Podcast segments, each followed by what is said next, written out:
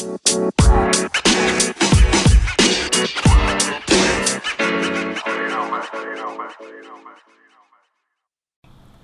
ェアキャッチアッププロジェクト from インド、日本、カナダ。不安か。お僕な、究極的に、なんか不安ずっとあるんですよね。ただ、えー、まあ本当そ、なんだろうな。むずいな、スキルとか、ないな。だから全力を出してる状態であれば、なんか安心してるんですね、はいはいはい僕的には。むしろ。うん。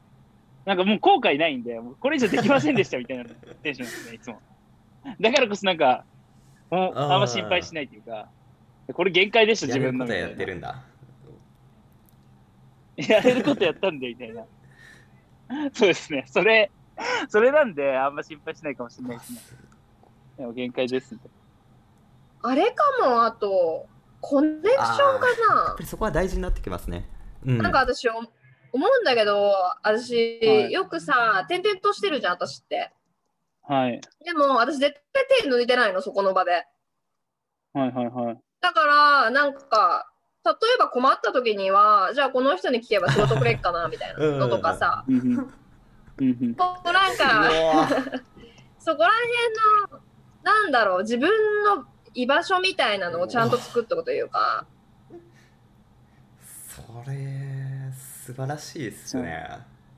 うーん、なんか、なんかさ、割とさ、なんか今の仕事嫌いだし、なんか人とも会わないしって言ってる人、よく見るけど、他のとこ行っても同じじゃね？まあねって。いうのが私結構第三者で見てて思思ったりするんだけど、でもなんかやっぱそこで多分そこに合ってないっていうのも本人であるかもしれないんだけど結局そこでなんだろう100%パフォーマンスをしようって頑張ってないから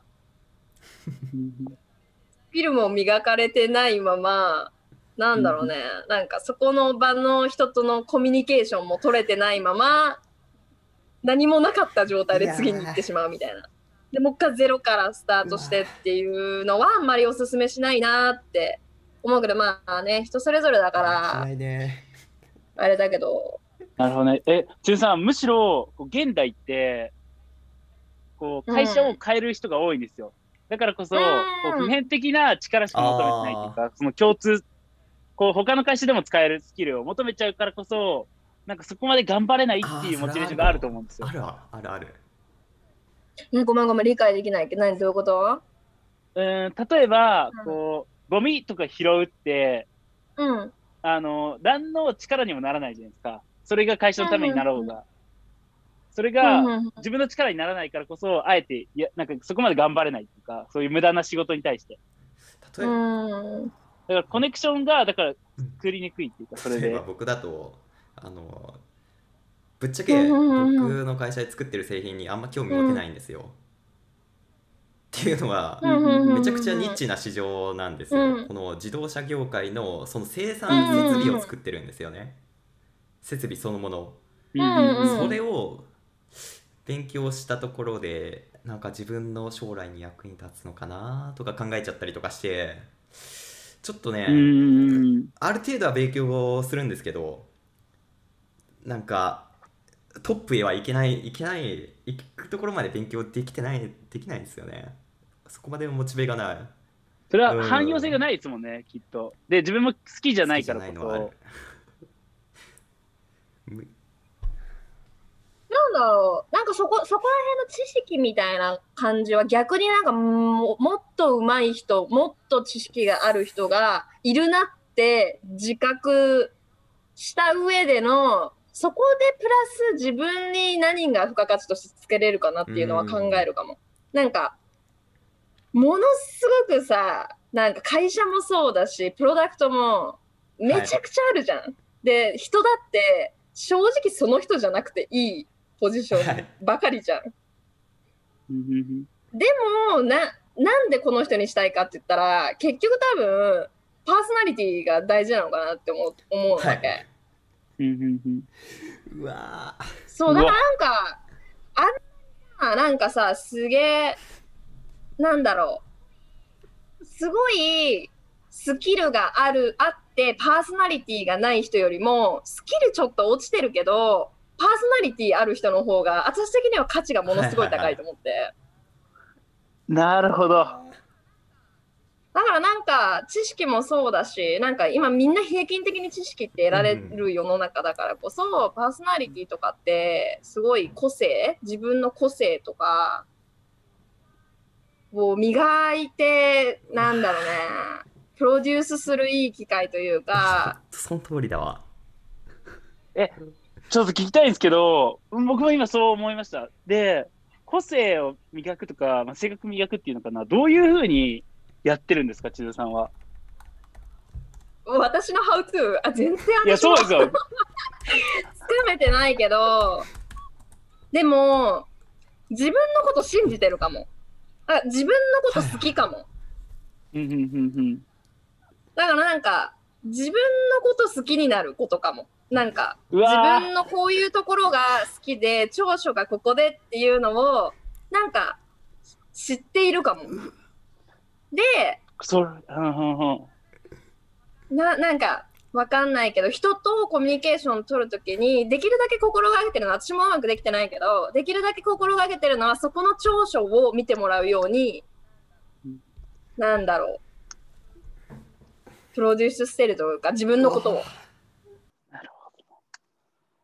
なんか現代の若者って自分を好きになるっていう人が少ないと思うんですよ、きっと。なかったなかったうんだからすごいなんか衝撃的な。めっちゃその通りだなって思いましたね。意見でした。うん。そうなのかな。でもなんか最終そこじゃない、なんかさ、すごい自分のこと好きじゃないと向こうも好きになってもらわないと思うんだよね。うん。あ、この、こいつ興味やんなってならないと思うから、やっぱなんか、なんか仕事だけじゃなくて、ほんと仕事外でうんうんうん。自分のこう、自分って何が得意？で何をしてると好きで、何よりが、なんだろうな、他よりも圧があるというか、パッションがあるのかなっていうのを仕事外で探してみて、それってなんか結局仕事につながるのかなみたいな。唯一無二のなんか自分みたいなのが出てくるのかなとは思うんだけどね。いやー来たねこれ。いやー大工くん来たよこれ。ねなるほど。さすがだわわなるほど。かんない。いやねいやー、そうか。あの僕ちょっと前に僕の友達からの感想を伝えたじゃないですかあの LINE であのうんうん千鶴さんは何者なんですか?」っていう文面から始まる感想共有したじゃないですかあーありありがたいよねあ。の僕うん。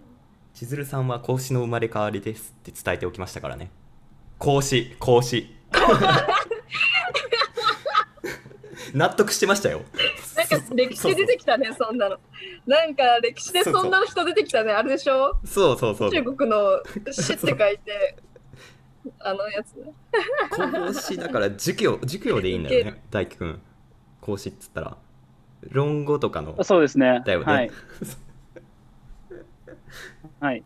生まれ変わり。いや、千鶴さん、なんか僕と夏さんは結構こう、本当毎回本とか読んで、必死にこう勉強して探すんですけど、千鶴さんなんか感性で見つけてくるんで、恐ろしい。本当恐ろしいですね。え 怖い。でもね、私、一番きっかけだったのが、一発目カナダ来た時だったかも、あうそれって。そ。れはい。なんか一回、うんうん、なんか、一応さ、なんか社会出て、で、セールスとかもやって、で、自分にセールススキスキルがあるっていうのは、自分の好きなところで自分の強みだったんだけど、なんはいか言語が伝わらないところに行って、自分もその言語に合わせれなくて、文化が違ってって言った時に、あ、自分ってノーバディだなって一回なったの。自分の強みってゼロだなって。そう、何も使えないな、何のスキルもないなっていうところに落ちた時に、あれ、自分って他の人より長けてることって何なんだろうってそっからと探したのがきっかけだったんだよね。で1回目の留学ってことは高校生ぐらいの時ですか？ああその時じゃゃなくってね、あのワーホリではいカナダに来た時、なくてじゃあ5年26ぐ歳か。前ですよねなるほどうん。その時に初めてあこの状況で私の強みって何なんだって なった時にあのあれ？自分って何が好きで何が強みなのかなってもう一回ちょっと探るきっかけになったというか、はいはいはい。はいはい。いやそこでそこまで探っていける人ってなかなかいないと思うんですよね。いや僕ら僕も大輝くんも多分それは感じたと思うんですよ。何もできないっていうことだけどそこまで掘り下げた？大輝くんどう？自分自身を掘りうん確かに、こう、カナダ来た時に、俺は何ができるんだみたいなこと、すごい求まれる社会じゃないですか。君は何ができるんだみたいな。なんもできねえみたいな状態になったんですよ。で、確かに、僕は英語は若干できたんですよ。ただ、できても友達ができないんですよ。でそれって、で、こう、千鶴さんとかって、英語は正直僕の方が上だったと思うんですけど、なんか千鶴さんの方がすげえ人気があるみたいな、でなんかこういう人柄とかに結局つくんだなってのすごいそこで感じて、営業マンすげえってのもすごい尊敬しましたし、なんか人柄ってすごいなっていう状態になりましたね。そこから僕ちょっと人柄を磨こうっていうテンションにもなりました。実は。千鶴さんの影響、ええー、おざーす。おざーす。え、でもなんか、わかんない。それで、ね、なんか人がついてこないパターンもあるけどさ、でも、なんか自分をできるだけ見せれば、それが好きな人をが寄ってくる循環になると思うの。だからなんかあんまり自分をフラットに置いたりなんか私も一回やってたんだけど相手に好かれる自分でいたりとかすると自分が求めてない周りの人が集まってくるというか。うんうんうんそうだからなんか自分の環境づくりみたいなのもやっぱりなんか自分のこと好きで自分がこうしたいっていうところに向かってると自然と周りの人たちもそういう人が集まってくるからそこだよねきっとで すげえわかる。すげえわかるな。すごいなマジでどうやってたどり着いてるんですか？そのわかんない、なんかいろいろやっあったからな。いいろいろ無鉄砲にやってっからね。その一言にうんすごいものが凝縮されてる感じしますよ。失敗量が半端ないですもんね。多分。すごいなって感じました、今。わ。いや、全然だけどね。全然、私もまだたどり着いてないしね、まあまなんか。うん、なんか、そうそう、全然あれだけど、なんかそこら辺の、あれだよね。なんか自分に自信をつけるみたいなのが、究極、何の資格取るとかじゃなないのかなって。なんか資格とかって最終紙切れなのかなとかって思ってて。で、誰でも、それって結局誰でも取れるもの？正直言えば、時間を費やせば。うん、だからね、なんか、やっぱ個人の個性とかパーソナリティってその人にない唯一のものなのかなって。いや、ほんとその通りだ。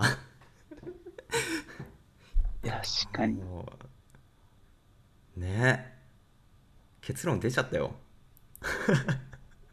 これ。もう終わりですね、これで偉そうな。こと言ってるいけど、ね。やいやいや、ないんかいですよ、いいですよ。そう信じてる、私は。いや、偉す、そうですね。みんなね、その、なんだろう、途上にいるんで、ゴールに達することはもう、この生きてる限りは多分ないと思うんで、それは。うん。うん。まあ、みんなね、途上にあるんですよ。だから全然偉そうなこととかでも多分ないと思いますし。いや、今の話めっちゃ良かったっすよ。そうですよ。もう、本当に良ああよかった。かった。だからもうなんか失敗を恐れず、もうすっごい嫌いなやつとつるんでみて、あ、私これ嫌いなんだって確認するのもあるし。あ、データをちょっと蓄積させていくんですかね。そうやって。そうそうそうそうそう好きなことばかりに目をやるっていうよりもは逆に反対の方行ってみたりすると見つかったりもして なんか、全然千鶴さんの話聞いてると、なんか、僕らってこうなんか、失敗しちゃいけないみたいな圧がすごいんですけど、日本の中だと。けど、あ、失敗してもいいんだっていう、なんか元気さがすごいあるあるある。感じましたね。感じた感じた僕の。中で。あ、それも、のが、すごい、今日の発見ですね。なんか私失敗しそうぜ。ちょっとそうですねそれ伝えていきたいですね失敗していこうあー失敗していきましょう。で失敗しても、大丈夫。大丈夫だ生きていける。うん。大丈夫。いいことなんですよね、きっと。そうそう。う、ん、死ぬことはないから。死ぬ死ぬことをしなければ大丈夫。大体のことは。で、それでいて自分を好きになるってことなんですよね、きっと。絶対好きになっていくと思う、うん、そっか。で失敗重ねればあこれ失敗して私大丈夫だったから この程度だったら大丈夫。とかだんだん自分も分かってくるようになると思うから、なるほど。いやマジこれ神回ですよ神。マジで。もう言葉ちょっとなくしちゃったもう。こ何も言えることねどうしようこれで一回切ります？切りましょうかはい、切りましょじゃあ一回切りまう。すはい、一回切ります。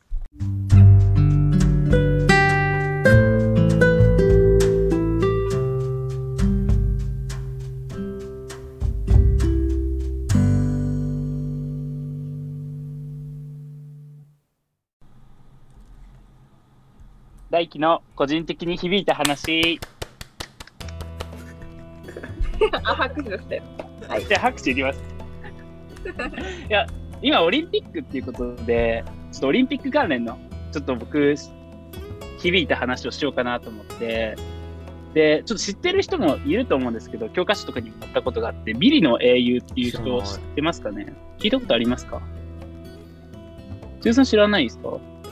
あわかんなえっと、昔1964年の東京オリンピックの男子陸上1メートルの選手なんですけど、で、その人、せあの、セイロンっていう国の、今、うん現スリランカっていう国の選手なんですけど、こう、1位、2位とかゴールした後、みんな離脱していくんですよ。もう、やる意味ないかな、みたいな。その中で、こう、何周も遅れて、こうずっと走ってる選手がいたんですよ。で、最下位で。で、こう他せ他の選手もゴールしてるんで、こう誰もいないです、トラッカーも。その中でうん、こう観客も、あいつまだ走ってんぞみたいなことをすげえ笑ってたんですよね。で、もう呆れててちょっと遅いから。で、けど彼はすごいこうなんか脇腹痛そうに抑えながらこう懸命に走るんですよ。で、その姿を見てて、こう、次第にこうお客さん乗ってきちゃって、ゴール達成時に優勝選手よりもすごい大きい拍手とか、こう関してとか出てきちゃ、出てきたんですよね。で、一応彼は、こうなんか、なんでこう走り切ったのかっていうインタビューとかあったんですけど、こう一週間前からこう風邪ひいてたそうで、実は。いでなんかレース当日も熱あって、それでも走ったんですよ。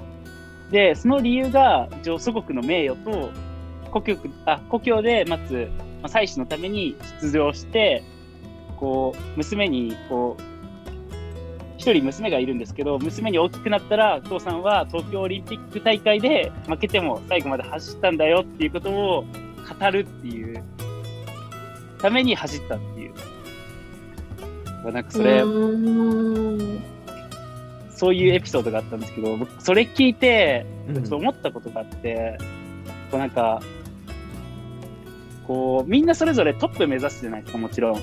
オリンピックも。で、僕らも、こう、まあ、社会とかいると、やっぱトップ目が目指しがちで、トップじゃないと諦めちゃうこと結構あったんですよね。けうど、んそれが本質じゃなくて、ちゃんと自分のこうなんか大切なものとか、なんか自分の目標を立てたものに対して、すごい頑張っていく姿で、なんか十分なんだなっていうのを、ちょっと感じたっていう話です。いい話だな素敵な話だよね。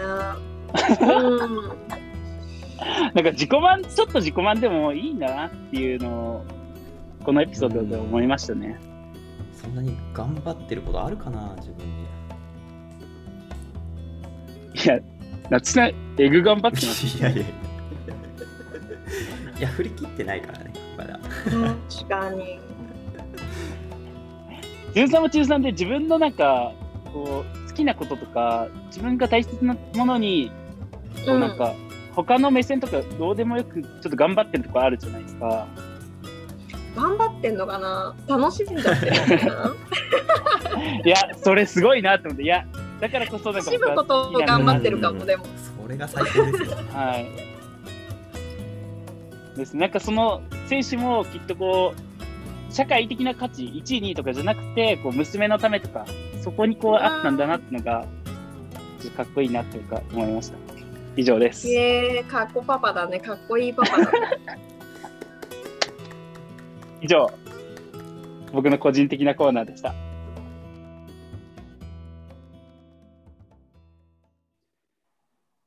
ここまで聞いていただいてありがとうございます。今週も一緒に来ていきましょう。ありがとうございましたありがとうございました。